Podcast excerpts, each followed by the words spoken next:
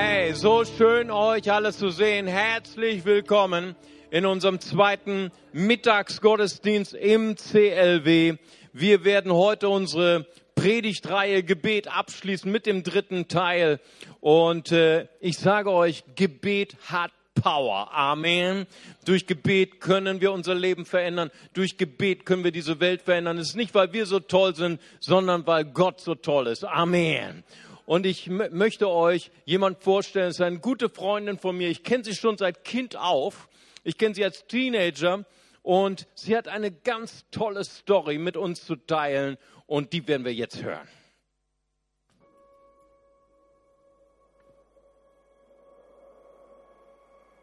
Ich bin Sonja Schmitz, 32 Jahre alt. Ich wollte immer Kinder haben. Für mich war klar, ich bekomme Kinder. Das habe ich dann auch probiert.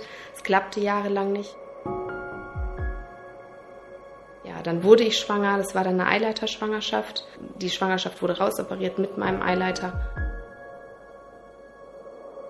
Es hieß, ich kriege nur Kinder, wenn ich eine künstliche Befruchtung durchführen lasse.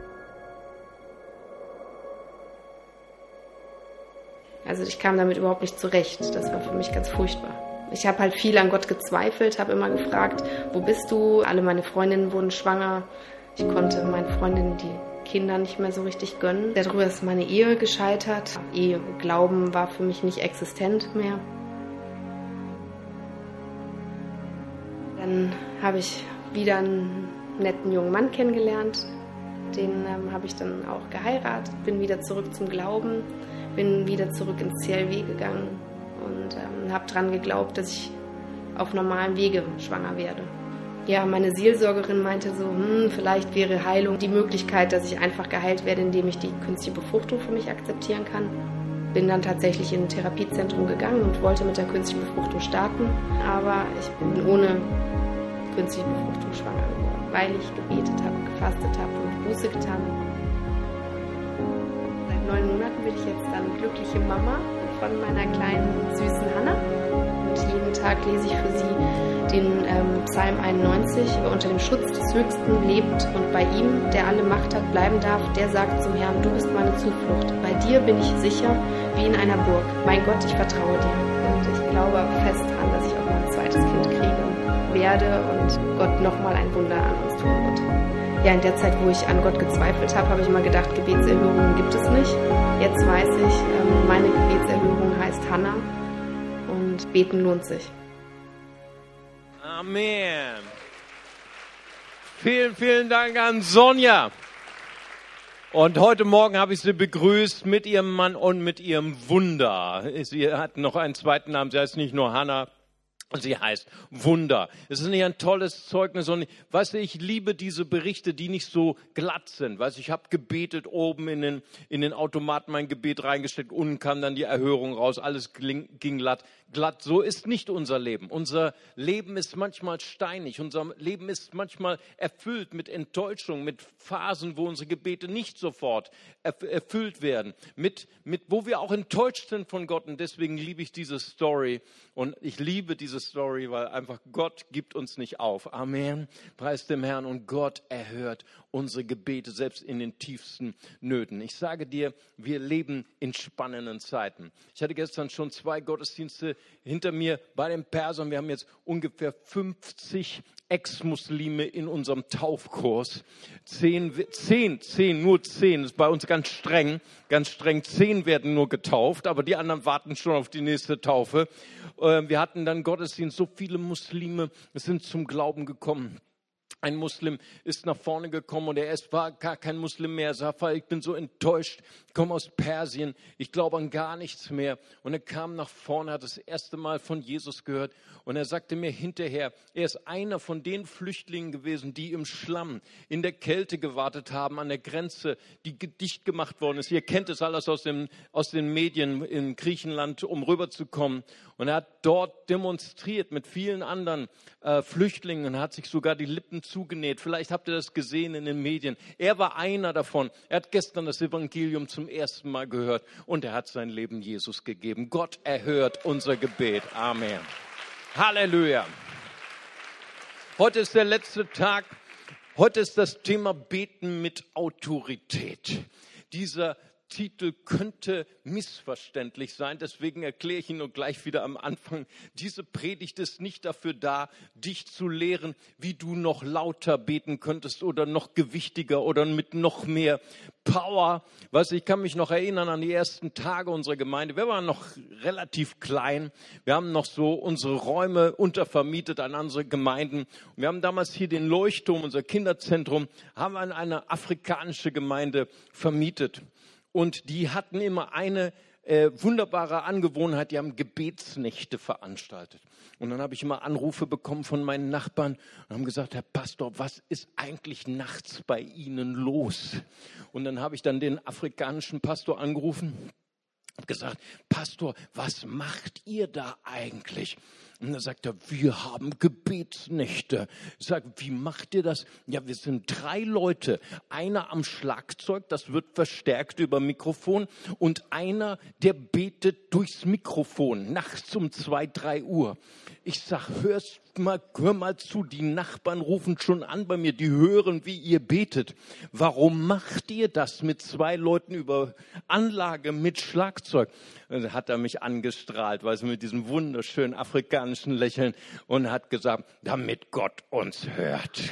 Halleluja, preis dem Herrn. Aber darum geht es heute nicht. Heute geht es nicht um deine Autorität. Heute geht es nicht um deine Kraft, sondern heute geht es um Jesu Autorität. Amen. Wir werden nämlich lernen, wie können wir beten in seinem Namen, nicht in unserer Kraft. Da ist nämlich nichts gewonnen. Ist nicht mit unserem Laufen und Rennen gewonnen, sondern allein durch seine Kraft werden wir siegreich sein. Amen. Ich möchte gern einleiten mit sehr herausfordernden Versen des Evangeliums. Wir lesen sie in Markus 16, Verse 16 und 17. Es sind Verse, es sind Sätze, die uns herausfordern werden. Jesus spricht hier diese Zeichen aber werden denen folgen, die glauben. In meinem Namen werden sie Dämonen austreiben, werden sie in neuen Sprachen reden, werden sie Schlangen aufheben und wenn sie etwas Tödliches trinken, wird es ihnen nicht schaden. Schwachen werden sie die Hände auflegen und sie werden sich wohl befinden. Halleluja. Nun, diese Verse sind nicht dazu da, dass du bei dir zu Hause anfängst, ein Aquarium dir zu bauen und da die giftigen Schlangen zu, äh, wie soll man sagen, zu züchten und dann versuchen, da deine Experimente zu machen oder irgendwelche giftige Tränke zu mischen und die dann mal aus, auszuprobieren, ob du die Autorität Jesus hast. Nein, ich glaube, das ist anders gemeint. Ich glaube, hier ist uns verheißen von Jesus, dass wir Macht haben über die bösen Mächte und Angriffe in unserem Leben. Es sei denn, ihr seid mal in meiner Situation. Ich komme jetzt gerade aus Indien mit Pastor Daniel. Ich habe mich sehr gut auf unsere Reise vorbereitet. Und ich bin mal zu einem Pastor gefahren, der ist in Indien sogar geboren als Missionarskind und hat dort lange in Indien gearbeitet. Der Pastor Andy. Und dann hat er zu mir gesagt, viele, viele Dinge, wie man äh, äh, indische Kultur ähm, versteht und sich darin bewegt. Und hat er gesagt, eins mach auf keinen Fall, geht auf keinen Fall zu diesen sogenannten Straßencafés und auf keinen Fall aus einem Glas Becherchen irgendwas trinken. Die sind nämlich abgespült mit dem besonderen Wasser. Du weißt schon, nicht wahr? Da hast du sofort äh, eine Magen-Darm-Grippe, wenn du das willst, nicht wahr? Und dann sind wir gerade ge gelandet in Raipur, war mein, erst, mein erster Tag in Indien. Wir sind da auf so einer Holperstrecke, Strecke, sieben Stunden mit Pastor Daniel hinten drin und sind wir angehalten an einem dieser Straßencafés, die genau so aussehen, wie dieser Pastor mir be, beschrieben hat. Und dann haben sie mir so einen kleinen indischen Tee mit Ingwer spendieren wollen. Und dann war ich einen kurzen Moment gezögert, soll ich so deutsch absagen oder ablehnen und so, weil ich da wusste, das andere, wenn man was ablehnt, das ist sehr unhöflich, nicht wahr? Und dann habe ich in Pastor Daniels Augen geschaut und er hat mich so wunderschön angelächelt und das, dem sein Becherchen in die Luft gehalten und hat gesagt, it's sanctified. Es ist geheiligt. Amen. Dann habe ich das dann auch runtergeschluckt und es hat mir nicht geschadet. Amen. Glück gehabt, preis dem Herrn. Nein, es ist hier nicht gemeint, dass wir uns irgendwelche Drinks machen und irgendwas ausprobieren, sondern hier ist gemeint, dass Jesus uns seine Autorität übertragen hat. Bevor ich darüber, darauf komme, möchte ich erstmal sprechen über die Autorität, die unser Herr Jesus Christus hat. Wenn man den Dienst von Jesus beschreibt, diese drei kurzen Jahre, war ja nur ein Hauch, den er gedient hat, drei Jahre hier auf Erden, dann kann man seine Jahre einteilen in das erste Jahr des Auftretens Jesu, das zweite Jahr der Bestätigung von Jesus. Die Menschen liebten Jesus, die Menschen wollten ihn zum König machen. Und das dritte Jahr, das Jahr des Widerstandes. Und das Jahr, in dem er ans Kreuz genagelt worden ist. Menschen ihn hassten, die Menschen ihn abgelehnt haben. Und er gestorben ist und auferstanden. Preis dem Herrn. Darüber werden wir ja noch mehr hören in ungefähr zwei Wochen. Und wisst ihr, wenn wir den Dienst von Jesus betrachten und studieren, auch ganz besonders im Evangelisten Matthäus, dann können wir eigentlich vier Tätigkeiten immer wieder entdecken in dem Leben und Dienst von Jesus. Das war erstens, dass er in allen Städten und allen Dörfern gepredigt und gelehrt hat und er hat die Kranken geheilt und Dämonen ausgetrieben. Nun, das ist für uns so als Otto Normalverbraucher, Bibelleser, ist das eigentlich etwas ganz Natürliches. Aber ich möchte gern, dass du mal so in die Mokassins schlüpfst von so alttestamentlichen Juden. Dämonen auszutreiben, das war eine Revolution.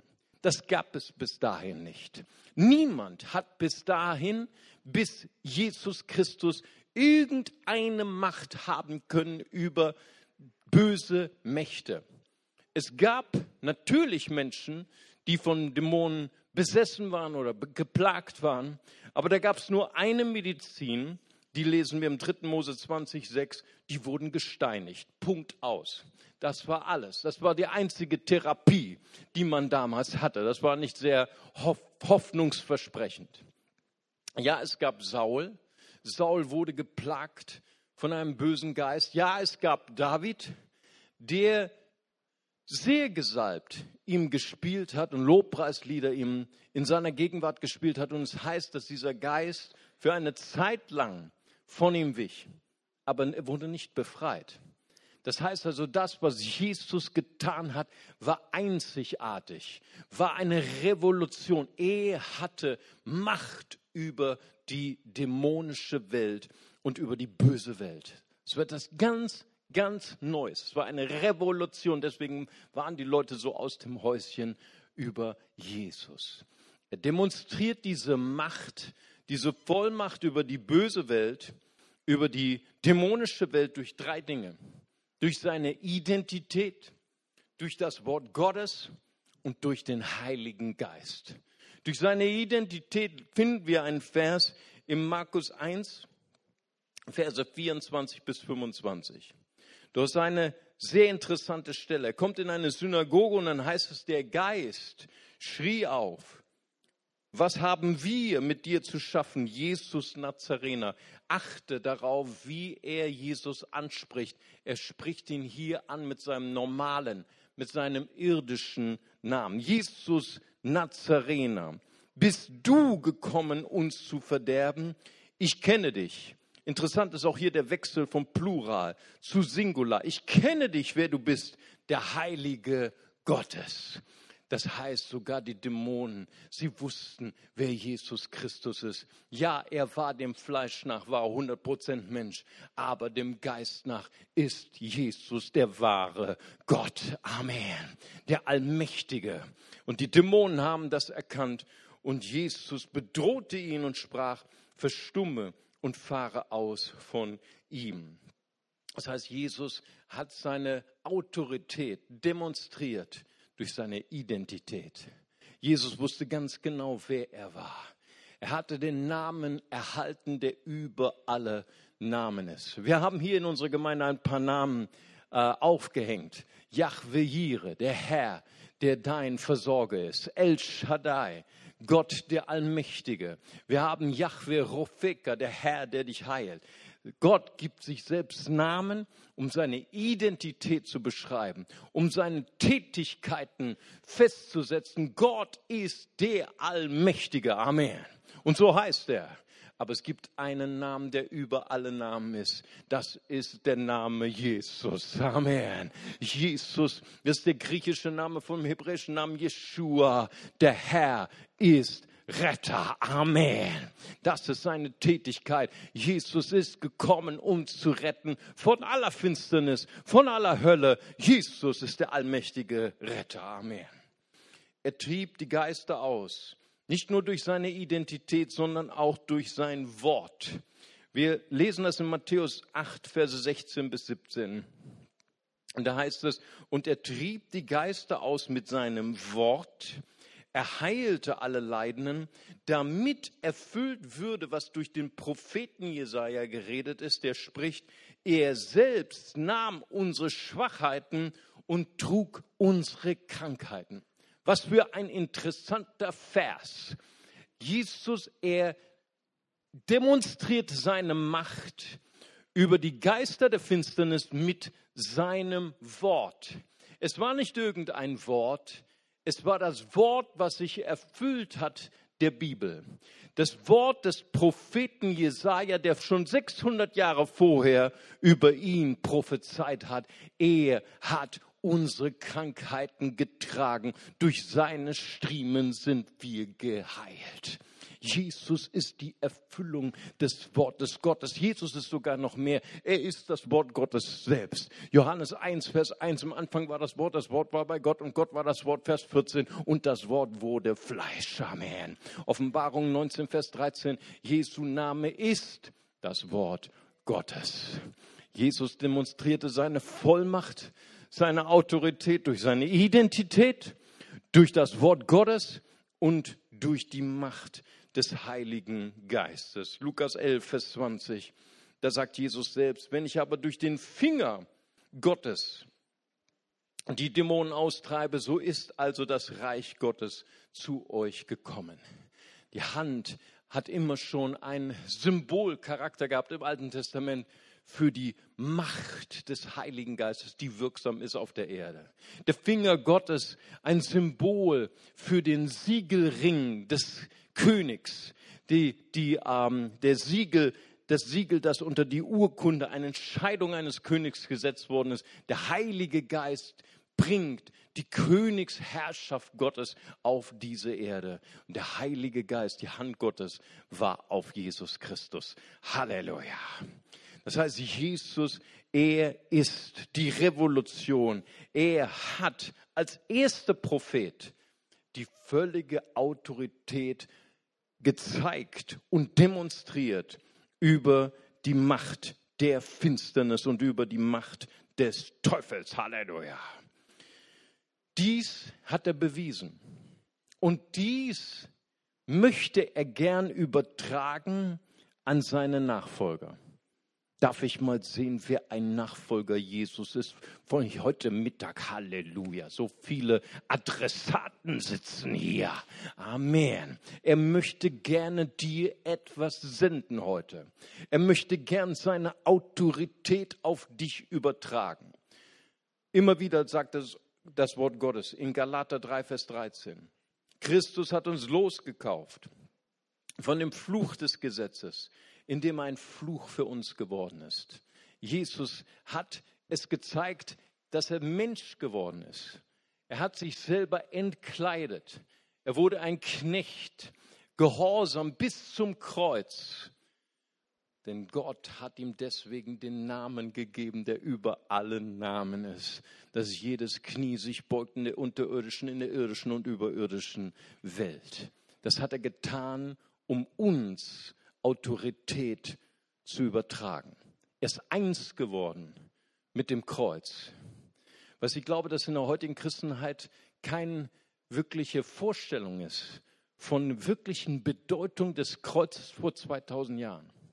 Manchmal kommt man in eine große Kirche und da ist ein versilbertes Kreuz oder ein vergoldenes Kreuz mit schönen Diamanten drauf. Aber ich sage dir, das ist nicht die Bedeutung des wirklichen Kreuzes vor 2000 Jahren. Das Kreuz damals bedeutete Fluch. Es war so ein, ein äh, wie soll man sagen, ein ekelhaftes, ekelhafter Begriff. Die Römer nahmen noch nicht mal das Wort Kreuz in den Mund, weil es ein Fluchwort war. Jesus, er wurde eins mit dem Fluch, damit du von jedem Fluch befreit werden kannst, der auf dir lastet, damit der Segen Abrahams auf dich komme. Amen. Aber er will noch mehr. Jesus möchte seine Autorität auf seine Jünger, auf seine Nachfolger übertragen. Und das erste Mal, dass wir davon lesen, ist im Lukas-Evangelium Kapitel 10.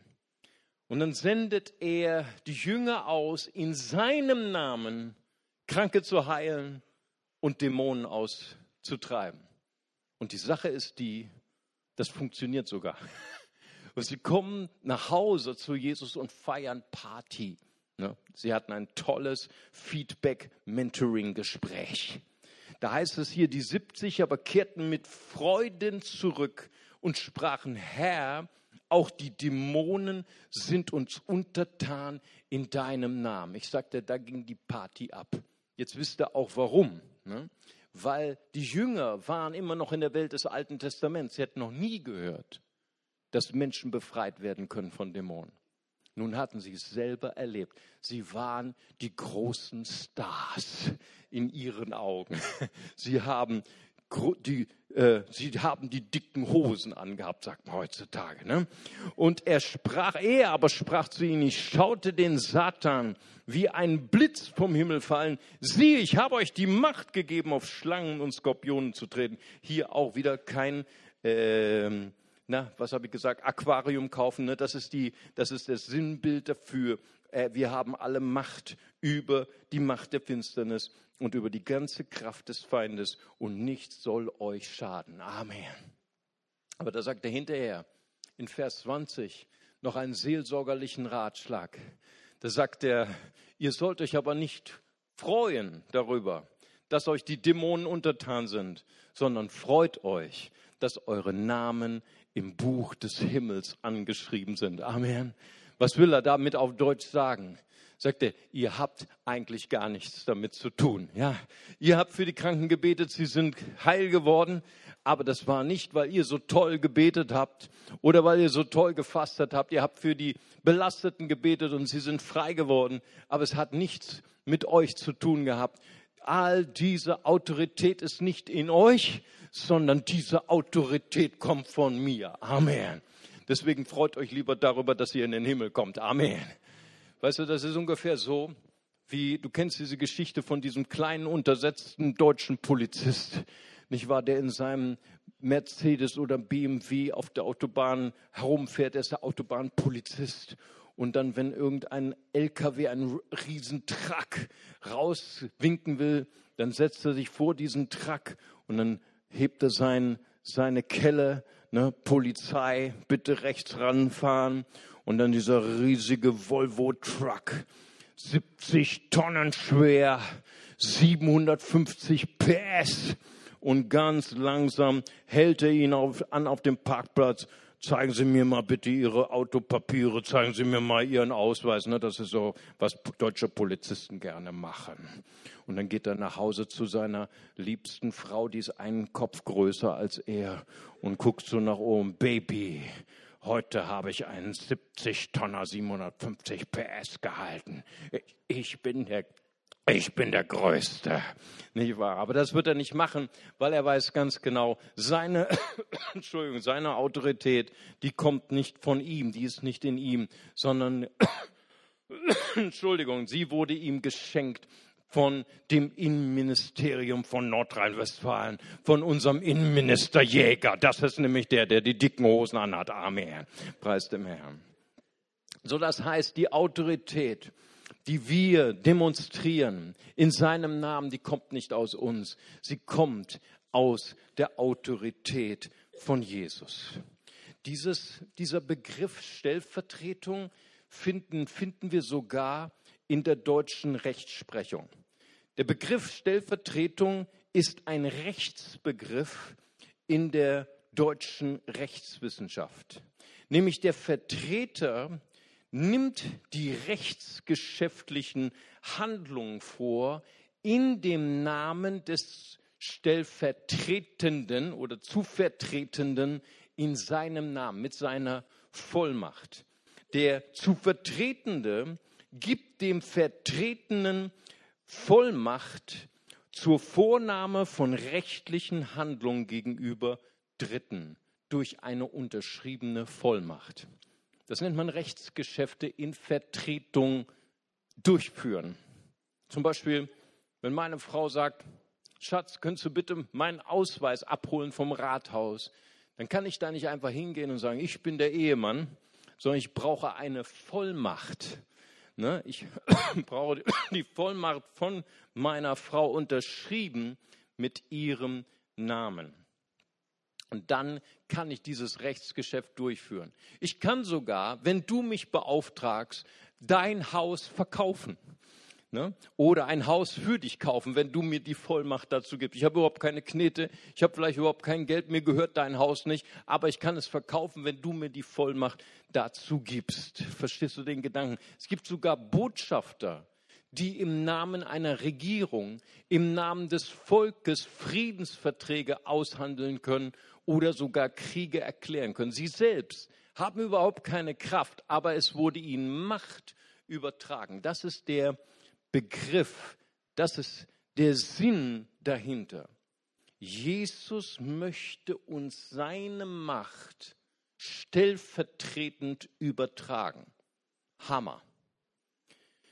Diese drei Stufen der Autoritätsübertragung können wir im Neuen Testament verfolgen.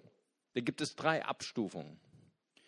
Die erste ist Autoritätsübertragung, weil die Jünger in Jesu Nähe waren. Ihr könnt euch erinnern an das Wunder der Brotvermehrung. Jesus nimmt diese sieben Brote und zwei Fische, segnet sie und dann gibt er den Jüngern jeden einen Brotfetzen und einen fetzen Fisch. Und dann sagt er, nun geht los und speist diese 5000. Und sie gehen hin mit zitternden Knien und während sie das Brot verteilen, vermehrt es sich. Und Petrus denkt, wow, das ist das Tollste, was ich je erlebt habe. Was bin ich für ein Mann des Glaubens. Amen. Aber es war nicht er, es war die Kraft von Jesus, weil Jesus war in seiner Nähe. Das zweite haben wir gerade gelesen. Lukas Kapitel 10, 17 bis 19. Er sandte sie an andere Orte und sie handelten in seinem Namen, heilten die Kranken, trieben Dämonen aus. Das heißt, eine zweite Autoritätsstufe, Jesus war nicht mehr in ihrer Nähe, aber sie benutzten den Namen Jesus als einen Schlüssel. Ein Schlüssel, der Türen öffnet in deinem Leben, zu denen du nicht fähig bist, sie aus eigener Kraft zu öffnen, ist der Name Jesus. So, wir sagen oft, ich habe mein Auto aufgeschlossen. Im Grunde genommen die Wahrheit ist, du kannst es gar nicht aufschließen, es war der Schlüssel. Wie wichtig ein Autoschlüssel ist, habe ich selber mal erfahren. Ich habe mal meine Tochter zur Schule gebracht und dann habe ich da irgendwas transportiert, sie musste irgendwas zur Schule transportieren und mein Auto hatte damals besonders viele Macken gemacht und dann habe ich den Schlüssel stecken lassen. Es war eine sehr befahrene Straße vor der, vor der Schule meiner Tochter. Rausgegangen, Tür zu, Schlüssel steckte, Motor lief, Kofferraum auf, Zeug ihr rausgegeben, Kofferraum zu. Auf einmal will ich die Tür öffnen, die ist abgeschlossen. Nächste Tür, abgeschlossen. Kofferraum, abgeschlossen, alles abgeschlossen. Motor läuft, Schlüssel steckt, aber ich komme nicht rein. Und hinter mir so ein paar Autofahrer, die haben gehupt, ey, Idiot. Und so fühlte ich mich auch. Ich kam nicht rein. Ich brauchte den Schlüssel, aber der war drin.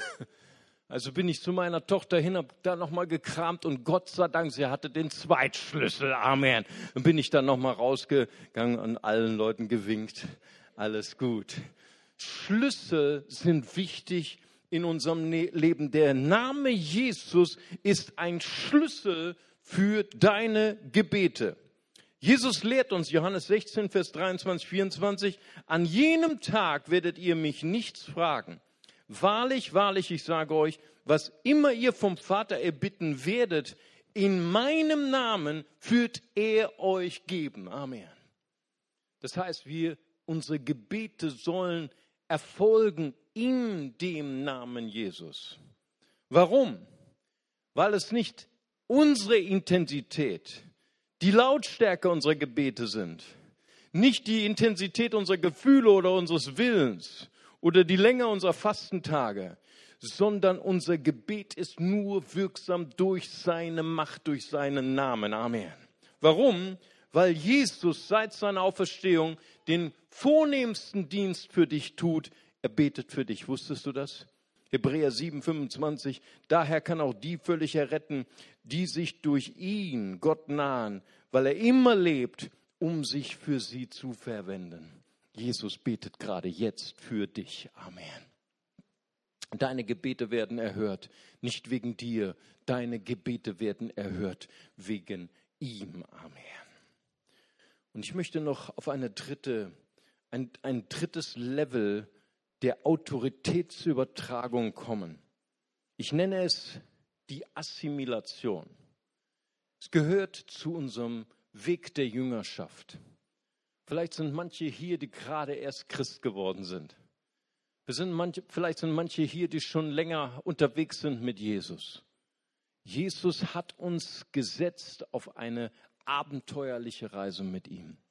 Unser Ziel ist, geistlich zu wachsen, zu wachsen in seiner Autorität, immer stärker zu werden, nicht weil wir so stark sind, sondern weil seine Kraft in uns bleibend ist. Im 1. Johannes 2, Vers 13 sagt Johannes, ich schreibe euch, ihr jungen Männer, weil ihr den Bösen überwunden habt. Es gibt ein bestimmtes Wachstumsstadium. Er schreibt an die Kinder, er schreibt an die jungen Männer und er schreibt an die Väter. Er schreibt hier an dieses zweite Wachstumsstadium. Das ist etwa in der Zwischenzeit oder in der Mittelphase deiner Jüngerschaft.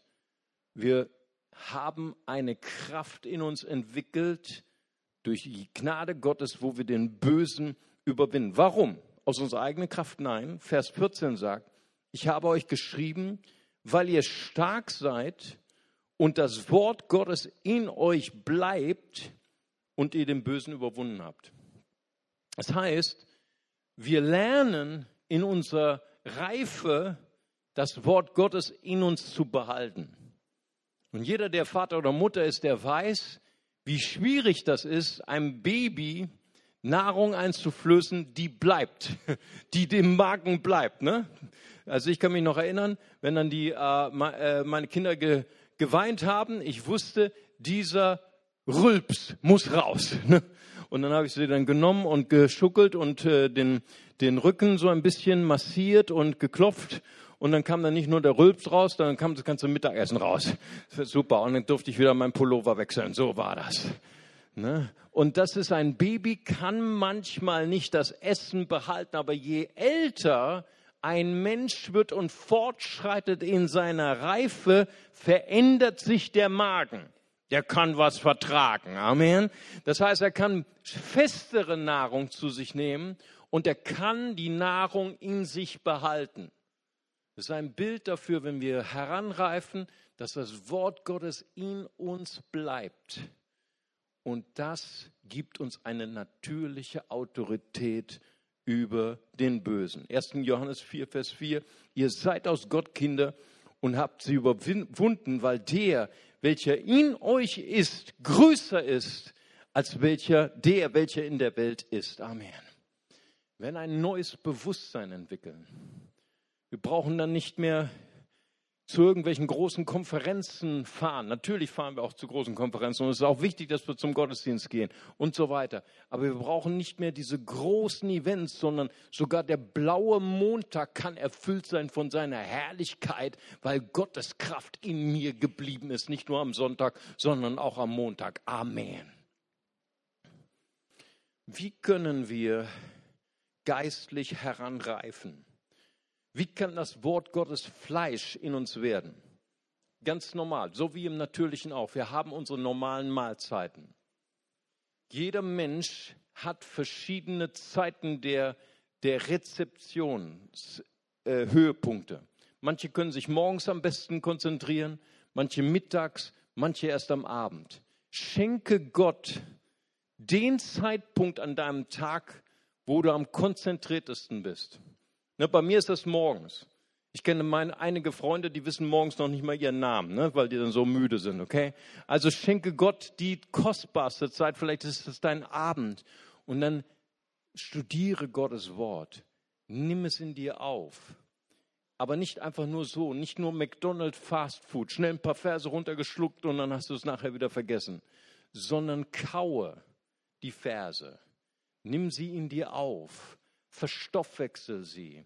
Lass sie sich assimilieren. Lass sie ein Teil von dir werden. In Ezekiel 3, Vers 3 heißt es, ich habe dein Wort, deine Schriftrolle gegessen und sie wurde süß in meinem Mund. Gottes Wort, lass dir Gottes Wort über die Zunge zergehen. Bekenne Gottes Wort. Und auf einmal wird sich seine, eine Offenbarung dir auftun. Wir hatten letzte Woche diesen Vers, ihr könnt euch erinnern, wo Jesus die Jünger lehrt, der Geist ist willig, aber das Fleisch ist schwach. Und manche interpretieren auf den ersten Blick so, naja, mein Geist war willig, aber naja, der Fleisch ist schwach, naja, dann ist es so, wie es ist, nicht wahr? Wie der Rheinländer so sagt, es ist, wie es ist. Aber wenn du lange genug darüber nachdenkst, dann kannst du auf einmal in deiner Krise, in deinem Problem, in deinen nicht erhörten Gebeten sagen, in deinen Anfechtungen, ja, das Fleisch ist schwach. Ich fühle mich zwar nicht danach zu beten, aber mein Geist ist willig. Amen. Ich fühle mich vielleicht wie der letzte Loser, aber mein Geist ist willig und ich bin ein Überwinder, denn in Christus vermag ich alle Dinge zu tun durch seine Kraft. Amen. Halleluja. Und das dritte ist, wir wenden Gottes Wort an. Das ist so fantastisch, auch dieses, dieses, äh, dieser Bericht, den wir heute gehört haben am Anfang der Predigt. Ja, es ist nicht einfach, Gottes Wort umzusetzen. Wir werden auch oft versagen. Wir alle haben unsere Geschichten, wo Gebete nicht erhört worden sind. Aber Gottes Gnade ist immer bei uns. Deswegen gib nicht auf. Gib nicht auf, Gottes Wort umzusetzen in die Praxis, dann wird es ein Teil von dir werden. Und diese natürliche Autorität wird ein Teil von dir werden. Das ist Teil der Jüngerschaft. Und deswegen sind Kleingruppen auch so wichtig. Weil Kleingruppen ist der Ort, wo wir uns gegenseitig ermutigen. Kleingruppen ist der Ort, wo wir immer wieder hören, hey, gib nicht auf, gib nicht auf, mach weiter. Wo wir uns gegenseitig ermutigen durch das Wort Gottes. Weißt du, der Name Jesus ist keine Zauberformel. Es ist nicht irgendein Trick. Das ist interessant. Ich möchte schließen mit zwei Parallelgeschichten. Der eine ist von Paulus. Wir lesen sie in Apostelgeschichte 16, 18. Da gebietet er einem, einer Wahrsagerin, dass der Geist von ihr weichen soll in dem Namen Jesus. Und es geschieht genauso, wie er sagt. Da ist eine natürliche Autorität gewachsen in Paulus, in seiner Nachfolge zu Jesus. Und drei Kapitel weiter, Apostelgeschichte 19, wird uns die Geschichte erzählt von zwei Zauberlehrlingen. Es waren die Söhne des Skephas. Wer war Skephas? Skephas war der Meisterzauberer und seine Söhne waren seine Lehrlinge. Und damals rief man Zauberer, wenn man irgendeine Krankheit hatte oder einen Dämon hatte und dann gab man ihnen Geld. Und die haben dann irgendwelche Zaubersprüche gesprochen oder irgendwelche anderen Geister gerufen, damit sie dann die einen Geister wieder ausdrücken. Das ist alles Zauberei. Und die Söhne des Käfers hörten von der Macht des Namens Jesus.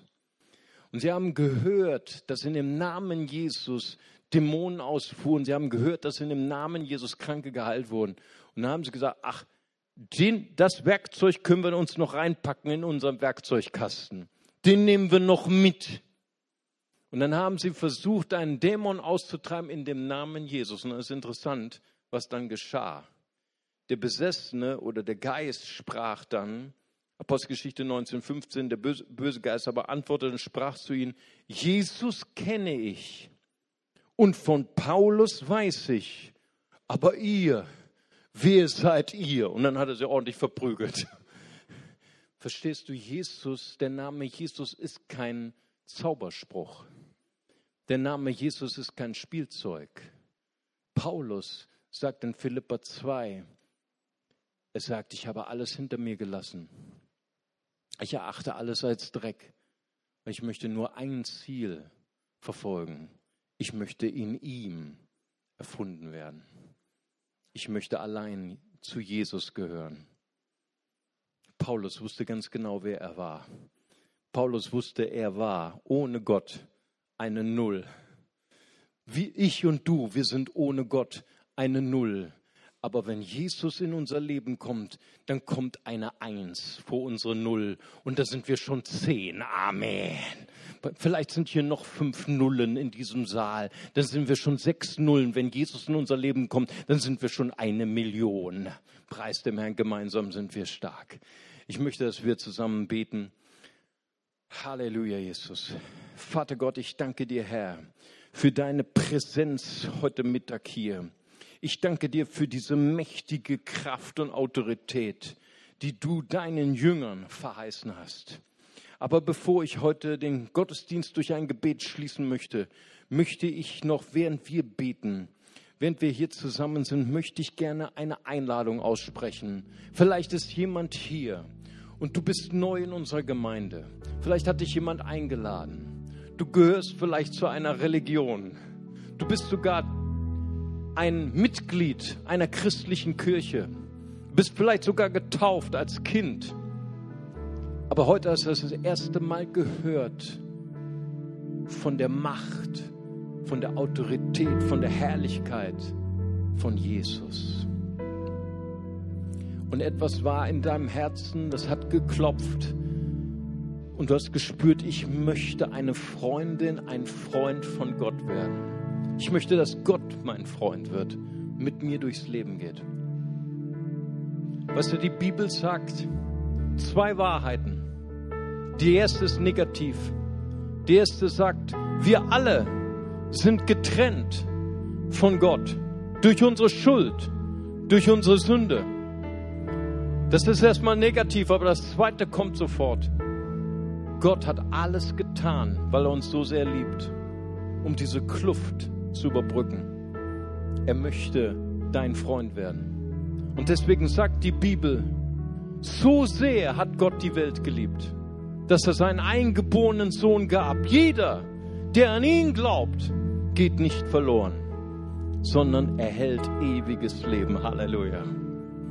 Und wenn du sagst, heute ist mein Tag, heute möchte ich diesen Erlöser in mein Herz einladen. Heute möchte ich Jesus bitten, komm in mein Herz, vergib mir meine Schuld, reinige mich von aller Sünde.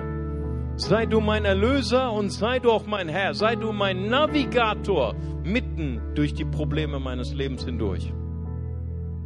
Wenn das deine Entscheidung ist, dann möchte ich dich bitten, heb einfach mal deine Hand als ein Zeichen für Gott.